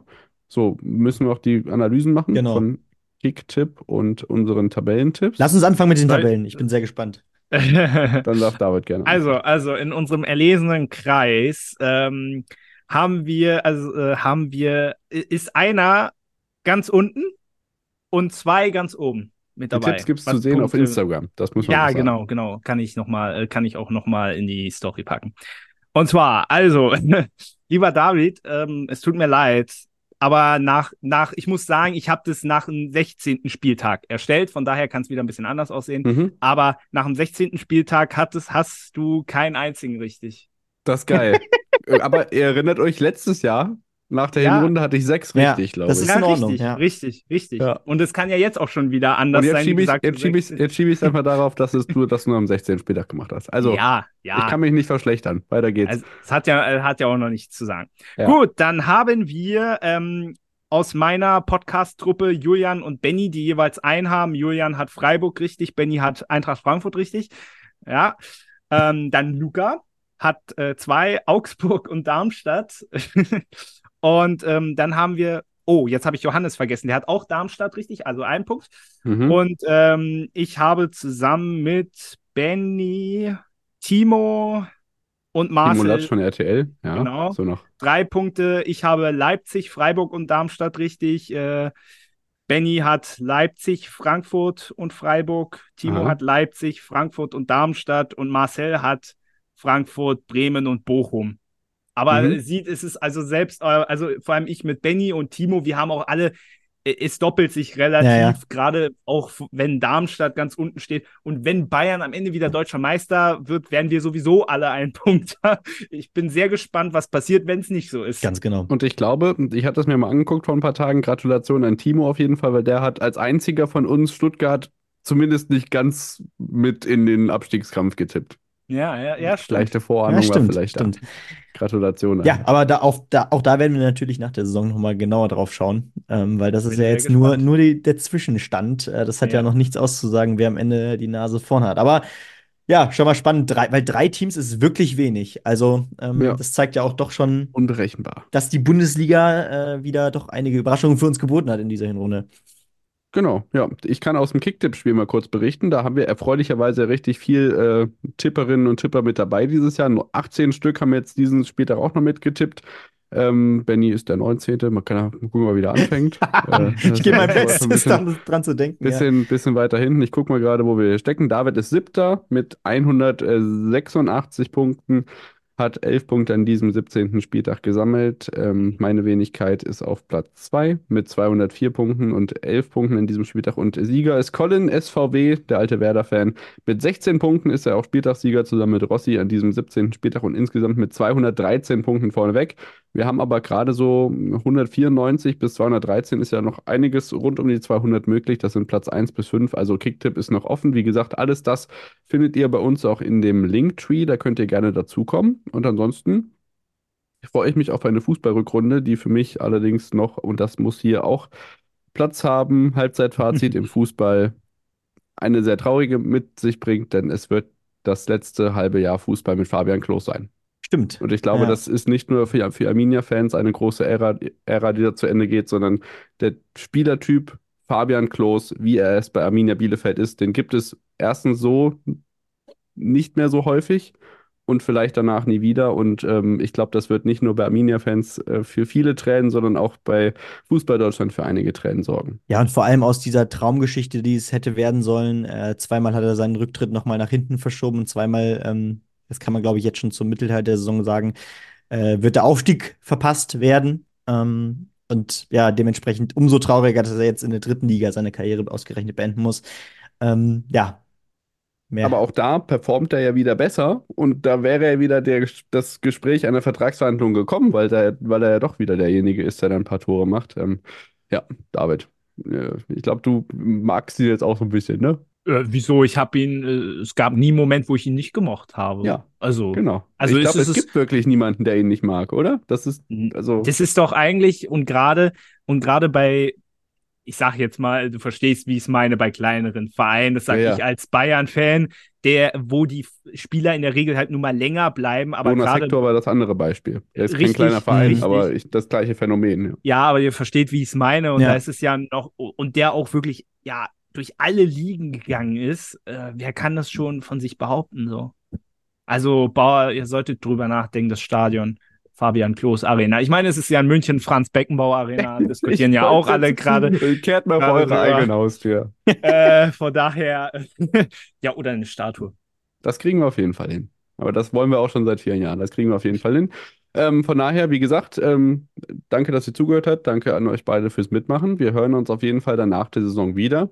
Es wird für uns alle eine spannende in allen möglichen Rollen und Aufgaben und äh, Mannschaften und Anfeuerungsrufen und so weiter und so fort. Ähm, morgen gibt es unseren Wochenrückblick natürlich wieder, falls ihr das im Livestream seht, bei Benny und mir bei On the Pitch. Und David kann auch gern sagen, was bei Footballs Coming Home als nächstes ansteht.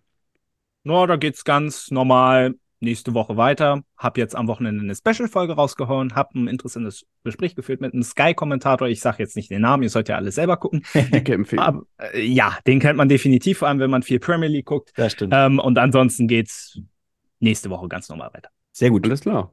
Gut, dann hören wir uns, wie gesagt, ähm, morgen wieder, wenn ihr uns gerade im Livestream zuhört und zuguckt zum ja, regulären äh, Wochenrückblick von uns. Äh, dann sicherlich mit ein bisschen weniger Fußball, da haben wir uns jetzt heute drum gekümmert. Das wird jetzt am Mittwoch erscheinen wahrscheinlich. Ähm, reichlich Wintersport, Chancenrekorde und Handball-EM, denn in drei Minuten ist Anwurf fürs zweite Gruppenspiel. Richtig, deswegen. und deswegen müssen wir jetzt leider Schluss machen. Bis dann. ciao. ciao. Macht's gut, ciao.